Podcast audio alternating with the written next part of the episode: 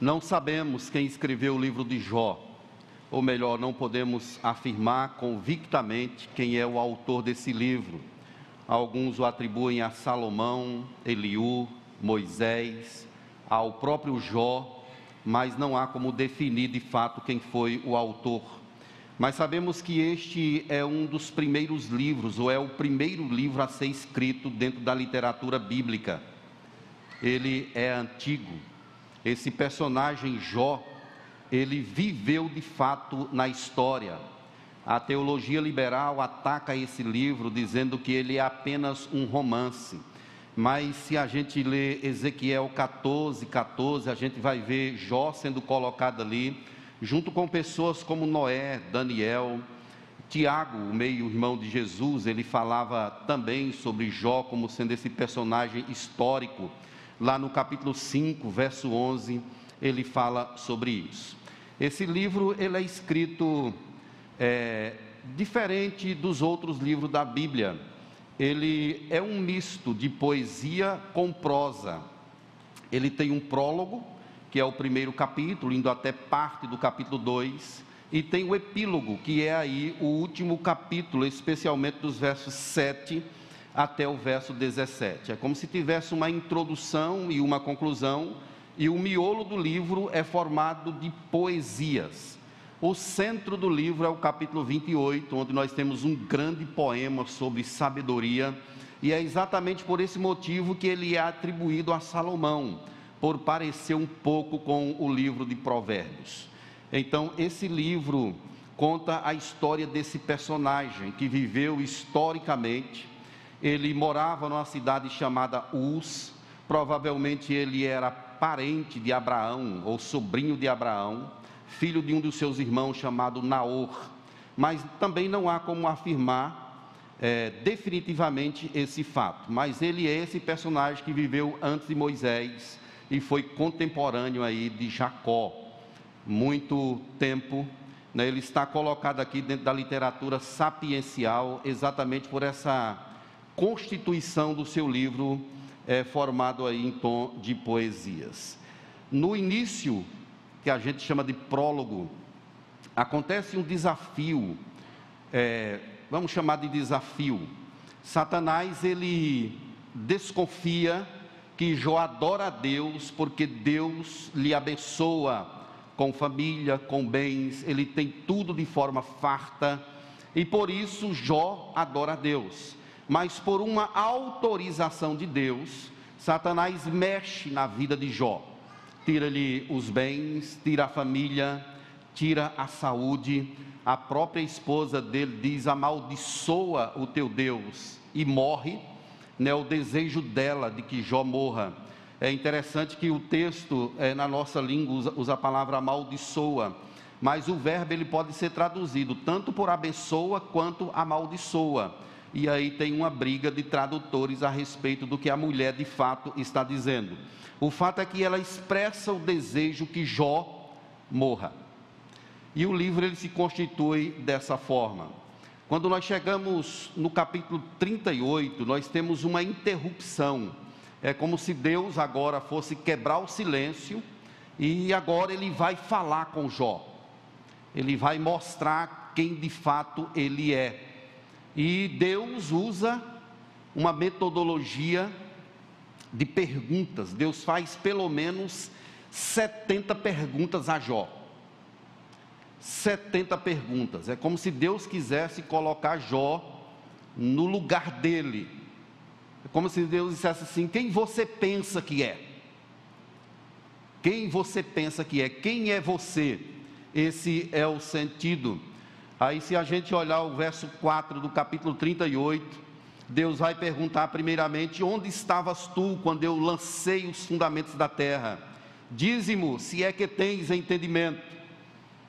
Deus chama Jó, mostrando que Deus é o Criador absolutamente de todas as coisas. Capítulo 41, verso 8: Acaso anularás tu de fato o meu juízo, ou me condenarás para de ti justificares.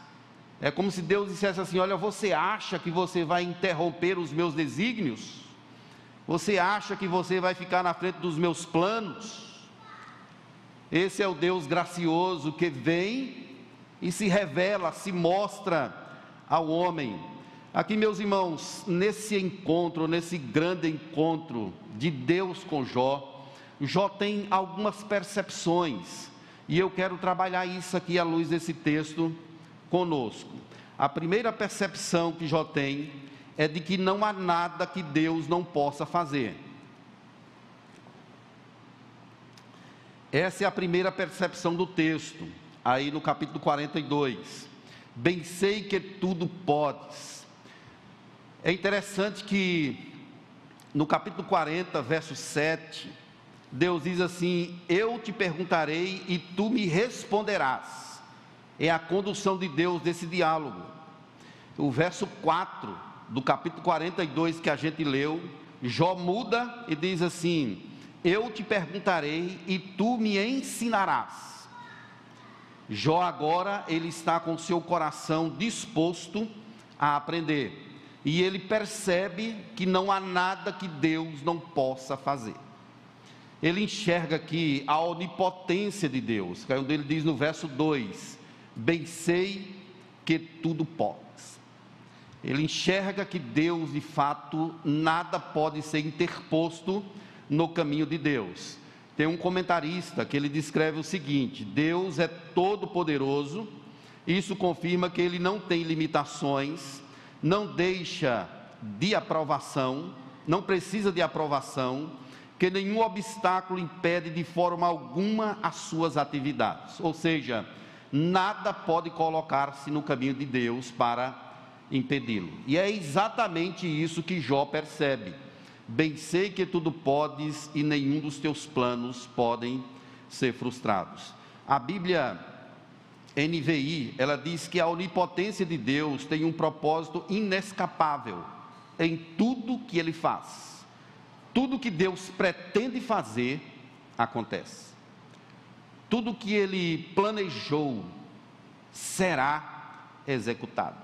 É isso que Deus está ensinando a Jó e é isso que ele está declarando aqui quando ele compreende que Deus ele é onipotente.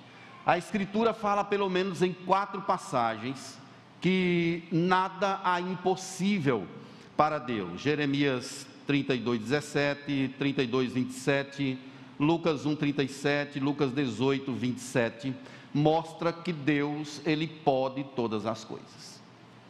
Esse é o Deus diante de quem nós estamos, queridos o Deus poderoso. Bem sei que tudo podes. Nada pode deter a marcha desse Deus. E ninguém, nem o reino das trevas, nem Satanás, nem o querer humano, ele é o Deus todo-poderoso que não conhece limites. Nada pode detê-lo. A Escritura diz que agindo Deus, quem o impedirá? E que maravilha é para nós, nessa tarde, relembrarmos que os planos de Deus não podem ser frustrados. Eles não vão falhar. A história que Deus está contando, ela está saindo exatamente do jeito que ele planejou. As coisas não acontecem da forma como o homem quer, é da forma que Deus quer. E essa palavra frustrar aí no texto significa exatamente interromper. Poderia o homem interromper ou impedir os planos, os projetos de Deus? Deus não é surpreendido por absolutamente nada. Tem uma teologia chamada teologia relacional. Essa teologia ela diz que Deus não intervém em determinada, determinadas catástrofes no mundo, porque Deus também foi pego de surpresa. Deus não viu, por isso que ele não fez a intervenção. Só que essa teologia, ela é altamente equivocada. Não há nada que Deus não conheça, nem no passado, nem no presente, nem no futuro. A palavra nem chegou na nossa língua e Deus já conhece toda. Ele conhece o amanhã desde ontem. Ele não é surpreendido por absolutamente nada. A guerra na Ucrânia, na Rússia, Deus sabe eternamente dessas coisas. A questão é que a história ela vai seguindo o curso de Deus e não nosso. E acontecem coisas que nós não compreendemos, mas há um lugar aonde nós podemos ter paz. Há um lugar aonde o nosso coração pode provar de serenidade, de tranquilidade. É quando nós entendemos que o controle está nas mãos desse Deus maravilhoso. Daniel, no capítulo 4, verso 35, na sua oração, ele diz: Todos os moradores da terra são por ele reputados em nada. E segundo a sua vontade, ele opera com o exército do céu e os moradores da terra. Não há quem lhe possa deter a mão, nem lhe dizer que fazes. Deus é tão distinto, é tão incomparável, que nada, ninguém pode perguntar para ele por que isso, por que aquilo, o que, que você está fazendo ele é altamente livre. É exatamente isso, meus irmãos, que Jó percebe. Ele percebe a onipotência de Deus.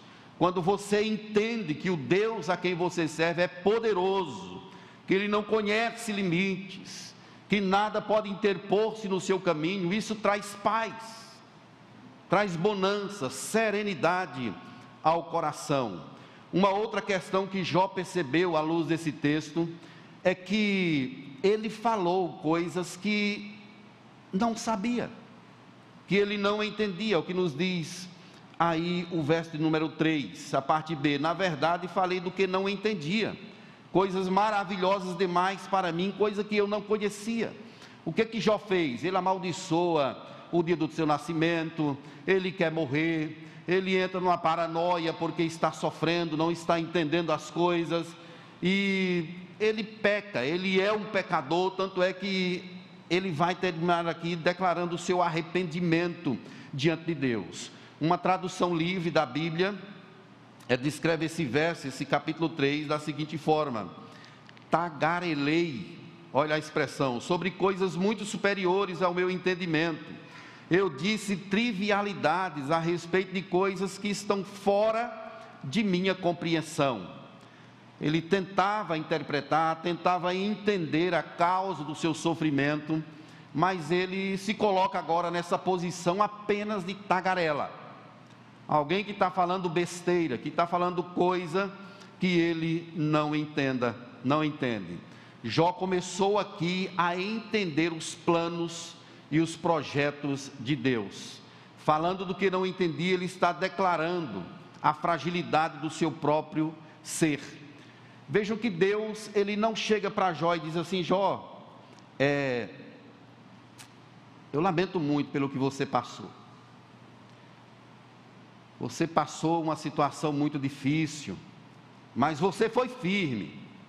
Teve alguns momentos de fraquezas, mas você superou. Eu estou orgulhoso de você, pelo que você fez. Deus não fala assim com Jó. Deus chega chegando. Deus pergunta a ele quem é ele. Quem é você? Quem é você? Onde é que você estava quando eu lancei os fundamentos da terra? É nesse sentido que Jó percebe que ele é apenas um tagarela, que ele está falando coisas que ele não entende. E aí, para piorar a situação de Jó, Deus chama, Deus o chama para observar a criação. E Deus vai usar exemplos da própria criação para humilhar Jó, no sentido de fazê-lo reconhecer a sua pequenez. Deus usa o exemplo do hipopótamo, capítulo 40, verso 15, e diz que o hipopótamo é obra-prima dos seus feitos. Ele vai mais além e chama a atenção de Jó, mostrando o crocodilo, capítulo 41. Ele diz assim: Ninguém é tão ousado que se atreva a despertá-lo. Quem é, pois, aquele que pode estar diante de mim? É Deus asseverando com Jó.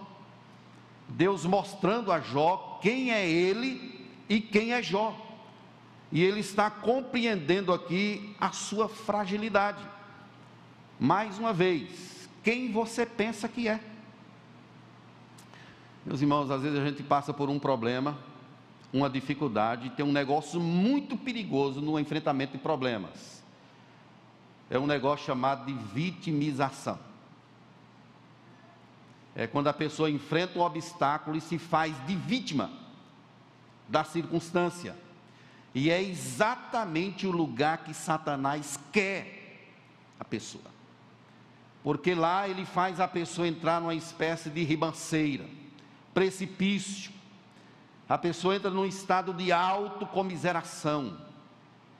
E essa palavra vale até para você que aconselha alguém, para você que lidera PG, ou trabalha com alguém com discipulado, com catecumenato. Cuidado para você não servir para outra pessoa como uma espécie de bastão. E aí você fica, é meu irmão, você é muito forte mesmo, eu no seu lugar já estava em depressão. Não tem aquele tipo de conselheiro que fala assim, poxa, você foi traído, coitadinho de você. É, mas Deus vai te honrar, Deus vai te abençoar. Faça isso não, querido. Chama essa pessoa para olhar para Cristo. Ele diz assim: quem é você? Você pode sofrer também. Cristo sofreu, por que, que você não pode sofrer? Você pode causar dessa forma um tipo de despertamento no coração da pessoa. Cuidado para você não ficar passando mel na boca da pessoa. E a pessoa já está numa zona de conforto, sofrendo, se auto-vitimando. Coitadinho de mim, fui rejeitado, ninguém me viu, ninguém me aprecia. A sua identidade é Cristo. Deus chamou você para um propósito. Você nasceu porque Deus quis. Deus está direcionando a tua vida. Enfrente o sofrimento olhando para a cruz, olhando para Jesus. É exatamente isso que Deus está falando com Jó aqui. Quem é você? Olha que Deus faz assim, cinge os lombos. É como se Deus dissesse assim: seja homem se coloque como homem, onde estava tu quando eu lancei os fundamentos da terra? Capítulo 38, verso 4. Se coloque como homem, tome postura. Você está só reclamando, querendo morrer, amaldiçoando o dia do nascimento, malditos seios que me amamentaram ele passou a viver essa vitimização terrível. Mas Deus está aqui mostrando a ele quem ele é e ele está exatamente compreendendo isso. É quando ele diz no verso 4: Escuta-me, pois você me falou, Deus, tu me disse, havias dito, e eu te falarei, escuta-me e eu te falarei. Eu te pergunto e tu me ensinas. É como se Jó invertesse agora, não, eu não vou falar. Eu te pergunto, e o Senhor vai me ensinando, vai me direcionando o caminho, vai apontando a estrada. É isso que ele entende aqui. Aí ele declara, meus irmãos, essa expressão do verso 5: Eu te conhecia só de ouvir, mas agora os meus olhos te veem. Quer dizer que Jó não conhecia Deus, não de experiência. Não de experiência. Talvez ele conhecesse a Deus de ouvir falar, mas ele não tinha tido uma experiência de estar num lugar agora onde a paz é brotada não pelo que ele tem, mas pelo que ele percebe de Deus.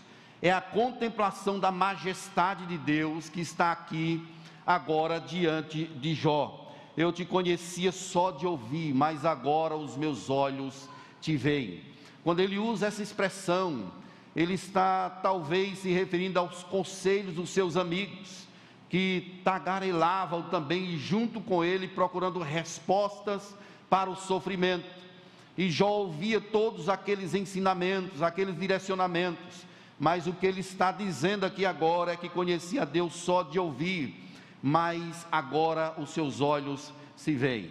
E diante dessa palavra, ele se rende, ele se prostra, ele queda-se aos pés de Deus, reconhecendo a majestade, a soberania, a grandeza de Deus. Ele sabe agora que Deus é incomparável sobre todas as coisas.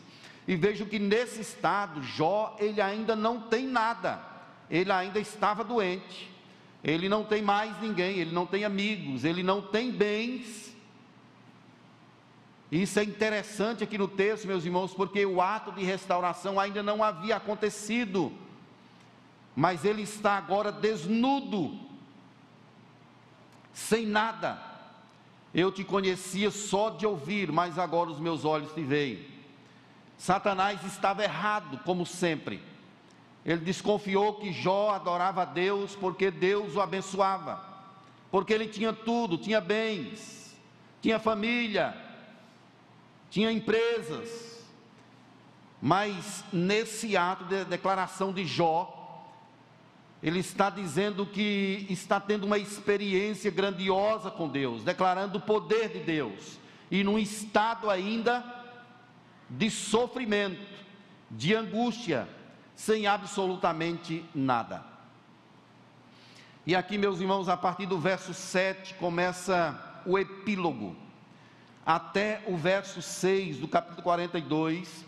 O formato do texto é o formato de prosa mas a partir do verso 7 a gente começa mesmo o epílogo do texto, e aqui Jó tem uma outra percepção. Ele percebe que a reparação, que a restauração é decorrente da graça de Deus somente. Não é por causa da sua performance que Deus vai operar agora na vida dele. É um ato de graça, livre, é a manifestação da bondade de Deus. Deus conversa com Jó, restaurando. Mas olhe para o verso 7.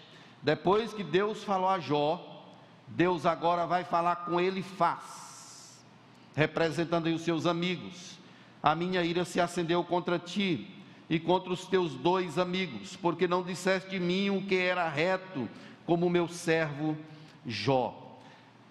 Graça é resultado, a bênção é resultado somente da graça de Deus. É isso que Jó está percebendo aqui.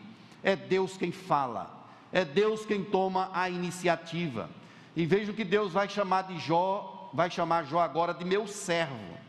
E Deus o faz quatro vezes. Versos 7 e 8, você percebe a expressão meu servo durante quatro vezes. E esse substantivo, ele é empregado antes do sofrimento de Jó, lá no capítulo 1. Você viu meu servo Jó? E agora o conceito de Deus volta outra vez, e agora quatro vezes. Olha aí na sua Bíblia. Contra ti os dois amigos, porque não disseste de mim o que era reto, como meu servo Jó Verso 8: Tomais, pois, sete novilhos, sete carneiros, e ide ao meu servo Jó, e oferecei holocausto por vós. O meu servo Jó orará por vós, porque dele aceitarei intercessão, para que eu não vos trate segundo a vossa loucura, porque vós não disseste de mim o que era reto, como o meu servo Jó. Esse é um, é um testemunho grandioso de Deus aqui a respeito do seu servo. E Jó agora está num papel representativo. Essa expressão repetida aqui quatro vezes, ela aponta para algo mais no futuro. É uma dedicação direta a Jó, mas representando como um representante de Cristo. Jesus seria o verdadeiro servo, o servo sofredor, dito lá no livro de Isaías 53. E é interessante que Deus manda esses amigos de Jó agora fazerem holocaustos. Olha, vocês vão fazer holocausto. A minha ira se acendeu contra vocês. Mas, verso 8: Toma os novilhos, sete novilhos, sete carneiros, e ide ao meu servo Jó e oferecereis holocaustos por vós. O holocaustos era um ato do Antigo Testamento que fazia esse papel de substituto.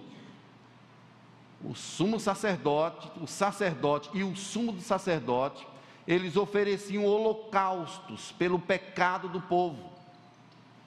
E o povo era abençoado pela intervenção de Deus. Esse ato também está apontando para Cristo.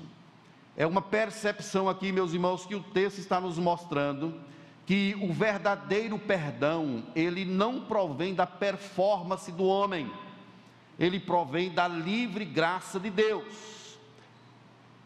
Eu não vou aceitar o holocausto de vocês. Olha Deus apontando para o intermediário, para um mediador. Lá em 1 Timóteo vai dizer que só há um mediador entre Deus e os homens, Cristo Jesus, homem.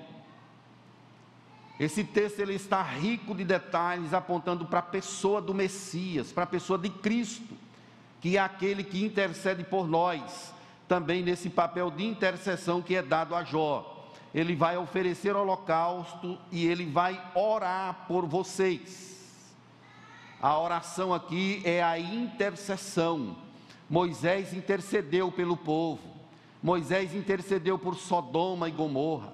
Abraão intercedeu pelo povo, Daniel intercede pelo povo, fazendo esse papel ou prefigurando essa pessoa maravilhosa que viria de uma vez para sempre, que seria o nosso Salvador. Se você ler a carta aos Hebreus, capítulo 7, verso 25, diz o seguinte: Por isso pode salvar totalmente os que por ele se chegam a Deus, vivendo sempre para interceder por eles é uma referência a Cristo. Jesus está nos céus, na presença de Deus, intercedendo pelo seu povo.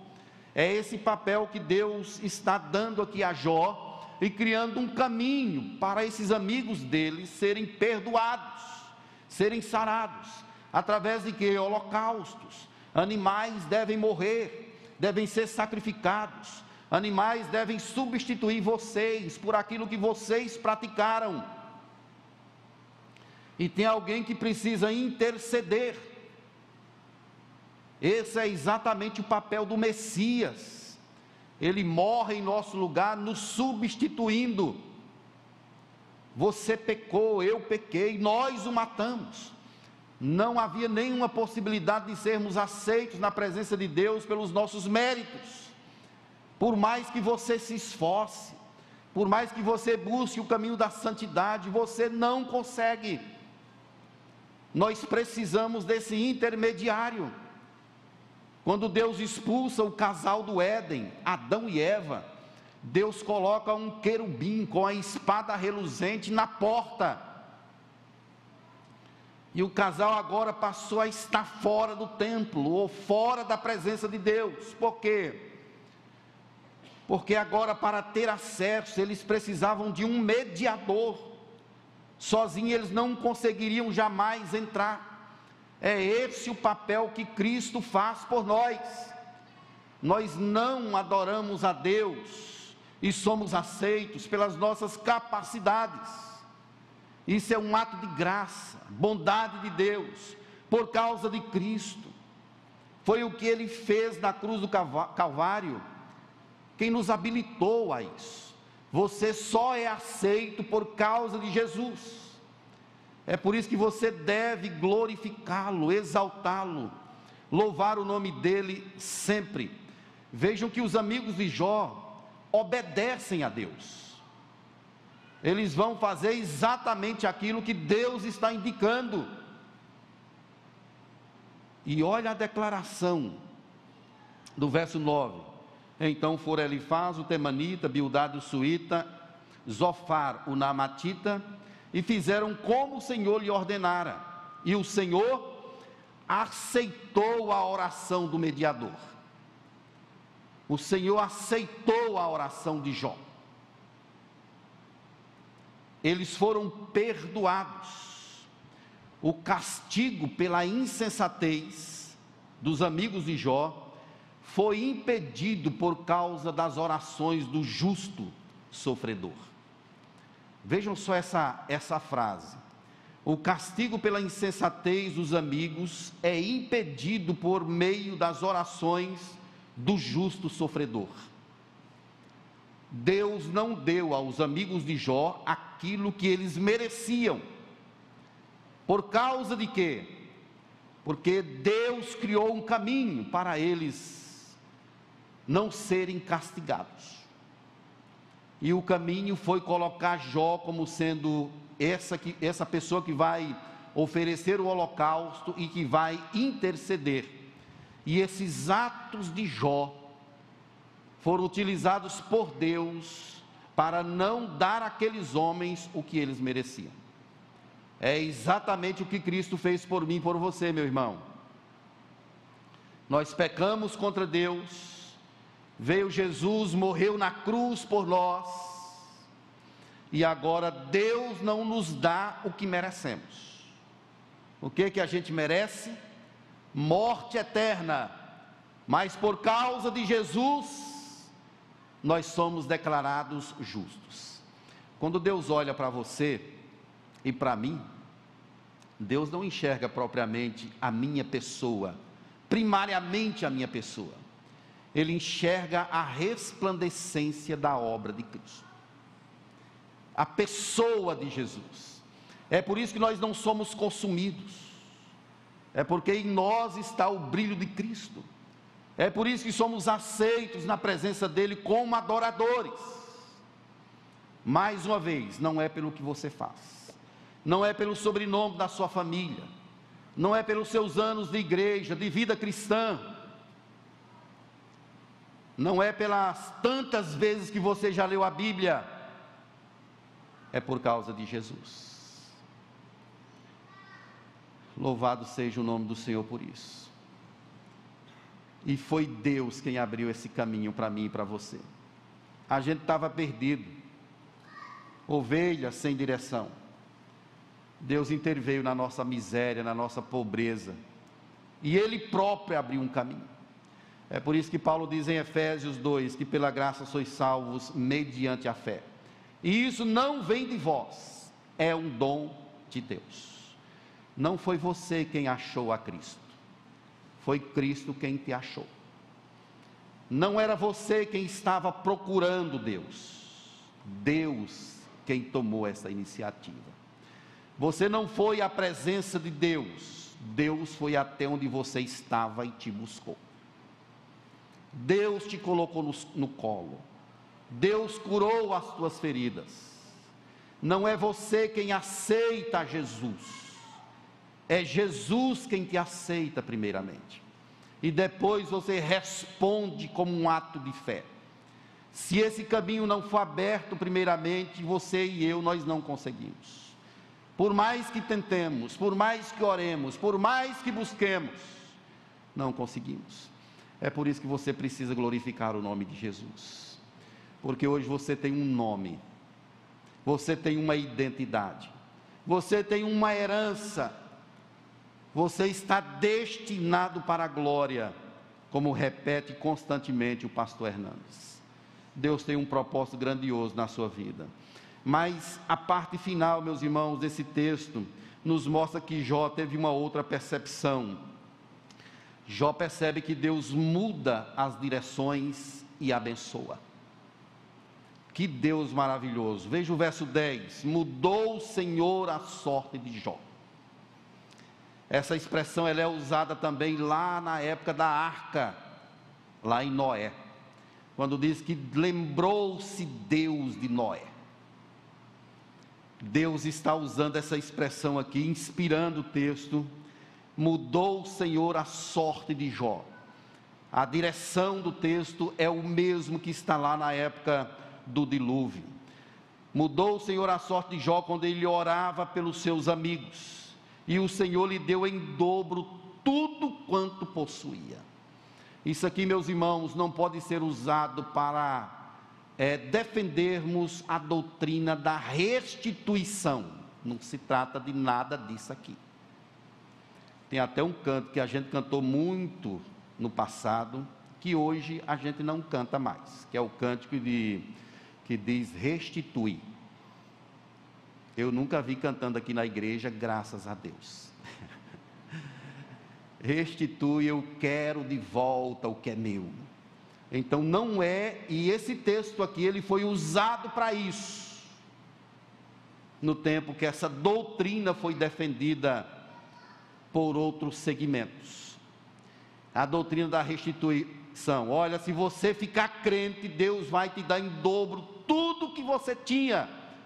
Satanás está aprisionando os teus, os teus bens, mas se você aceitar Jesus, ele vai te devolver tudo. Não entre nessa roubada. Tem gente que diz assim: eu tá, estava no mundo, eu era tão feliz, tão abençoado, vim para a igreja e agora é só chicote, só paulada, só sofrimento. Porque às vezes Deus usa o sofrimento para lapidar a vida cristã.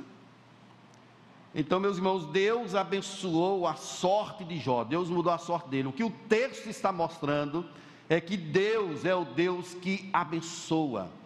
Tem quatro expressões do texto que chamam a nossa atenção. Uma no verso 9, quando diz que Deus aceitou. Do verso 10, quando diz que Deus mudou. Ainda no verso 10 diz que Deus deu-lhe em dobro, e o verso 12 diz que Deus abençoou. Essas quatro expressões juntas, elas apontam para esse fato de Deus ser esse Deus grandioso, que abençoa a vida do seu povo, consoante a sua vontade, o seu querer. Então Deus ele abençoa grandemente a vida de Jó. O verso 11 diz que as pessoas se aproximavam dele e davam-lhe anéis. Havia, é, o verso 11, a parte final, cada um lhe deu dinheiro e anel de ouro. Isso aqui, meus irmãos, é uma simbologia para a restituição do respeito. Então, aquilo que Jó havia perdido, ele está agora é, obtendo outra vez pela ação de um Deus que abençoa. Então, dá dinheiro e um anel agora nessa cultura, traz essa perspectiva é, do respeito, da consideração que ele havia perdido. Jó foi alvo de Deus, da bênção de Deus em alguns aspectos. O primeiro deles nos relacionamentos sociais, exatamente isso que eu acabei de dizer no verso 11. As pessoas que antes o abandonaram, agora se aproximaram outra vez dando dinheiro, dando anel, respeitando, considerando. Mas Jó não foi abençoado só nisso. Ele foi abençoado agora também na prosperidade financeira. Verso 12. Assim abençoou o Senhor o último estado de Jó, mais do que o primeiro, porque veio a ter 14 mil ovelhas, 6 mil camelos, mil, jumentos, mil juntas de bois e mil jumentas. Deus deu em dobro tudo que Jó tinha antes. Isso aqui é um ato livre de Deus em abençoar o seu servo. Deus não está restituindo, Deus está abençoando. Eu creio, meus irmãos, que Deus, ele pode fazer isso com a gente. Se ele quiser. Ele pode nos fazer prosperar financeiramente. Isso não é doutrina da prosperidade. Quando Deus quer, Ele faz. Ele opera grandes coisas, conforme o conselho da sua soberana vontade. Mas Deus abençoou Jó ainda na família. Os versos 13 a 15 fala sobre isso. Não há indícios no texto de que Jó teve filhos com a mesma mulher como também o texto não está dizendo que foi com outra. Existem estudiosos que falam que foi com a mesma mulher, que Deus a restaurou, mas não há como afirmar definitivamente no texto. Por que então que Deus dobra tudo que Jó tem e não dobra a família, dando a ele 20 filhos? John MacArthur explica isso dizendo porque Jó já tinha 10 filhos no céu, e agora com 10 na terra, 20 filhos. Essa é uma visão que ele coloca, mas o fato é que Deus abençoa a família de Jó de forma grandiosa. E vejam que ele tem três filhas. E essas meninas, uma delas se chamava Gemima, que significa luz do dia, Késia, doce fragrância, Querem Apuque, que significa cor que as mulheres usavam para pintar as pálpebras. Então, todos esses nomes implicam nessa questão da beleza, da grandiosidade, da bênção de Deus que está sobre a vida de Jó. Mais uma vez, nos relacionamentos, na vida financeira e agora na família. Mas não fica só nisso. Deus abençoa a vida de Jó também com longevidade. A gente é, imagina que Jó viveu esse tempo de sofrimento por mais de 100 anos. Mais de 100 anos. Não foi algo que aconteceu da noite para o dia, foi algo que durou muitos anos. Jó tinha na faixa de 70 anos quando ele foi alvo desse sofrimento. Mas o texto diz que depois que isso aconteceu com Jó, verso 16, ele viveu 140 anos. Olha a bênção de Deus, e viu a seus filhos, e aos filhos de seus filhos, até a quarta geração. Ele viu os filhos, os netos, os bisnetos e por aí vai. O fato, meus irmãos, é que a linha do texto está apontando para esse fato de que a bênção de Deus está sobre a vida de Jó, nos relacionamentos, na vida financeira, na vida familiar e também na longevidade. Na época de Jó, as pessoas viviam mais ou menos 120 anos. É só a gente comparar com os anos de Abraão, do próprio Moisés, mas Jó está passando aqui de 200 anos. Porque a implicação do texto é sobre a bênção de Deus que está na vida dele. O verso 17, ele diz que morreu Jó velho e farto de dias.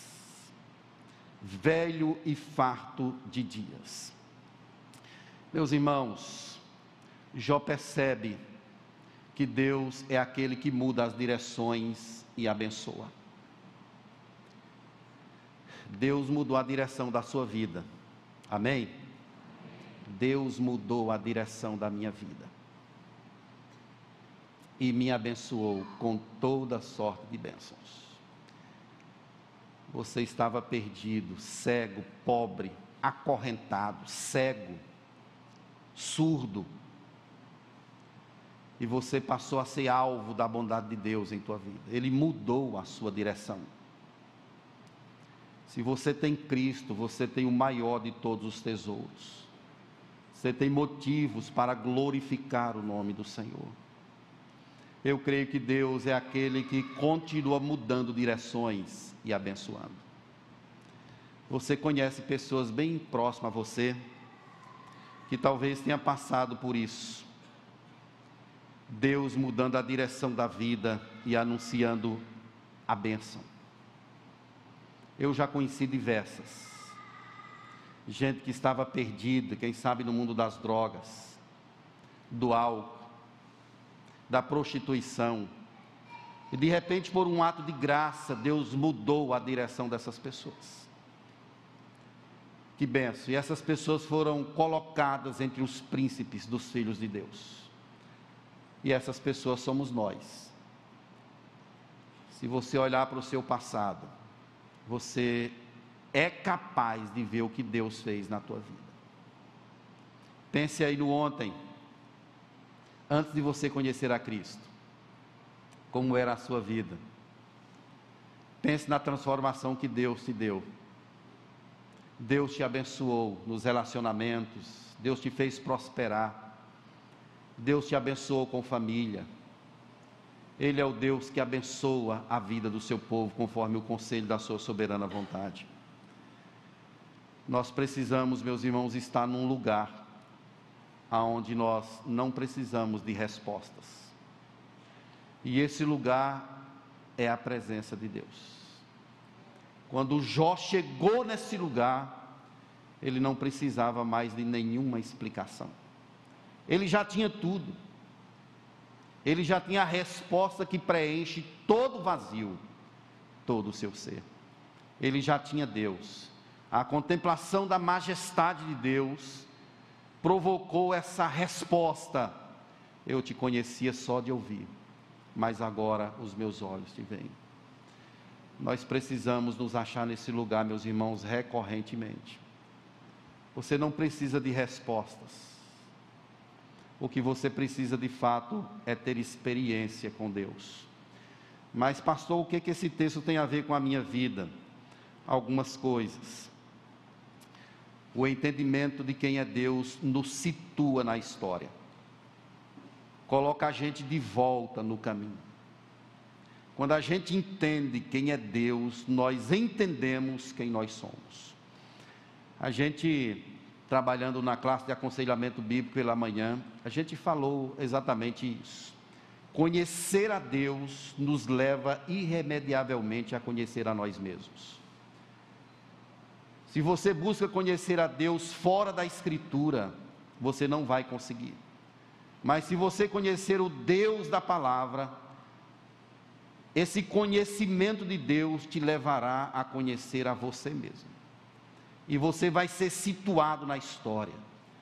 Você vai saber que tem uma identidade, que Deus tem um propósito grandioso na tua vida. Segundo, é possível que o teu entendimento sobre Deus seja apenas de ouvir falar. E eu quero desafiar você nessa tarde a buscar ter uma experiência com Deus. A gente canta um cântico aqui na igreja que diz que quero ir mais fundo. E é exatamente esse o meu apelo nessa tarde. Para que nós queiramos, de fato, ter uma experiência mais profunda com Deus, conhecendo através da palavra dEle. Por último, Deus manifesta o quanto Ele é bom ao mudar a nossa sorte, ao redirecionar a nossa vida, ao nos transformar em verdadeiros adoradores. Pessoas que são capazes agora de glorificá-lo. Quem somos nós para exaltar o Rei Senhor do universo? Não somos nada, mas em Jesus nós somos capacitados a fazer isso.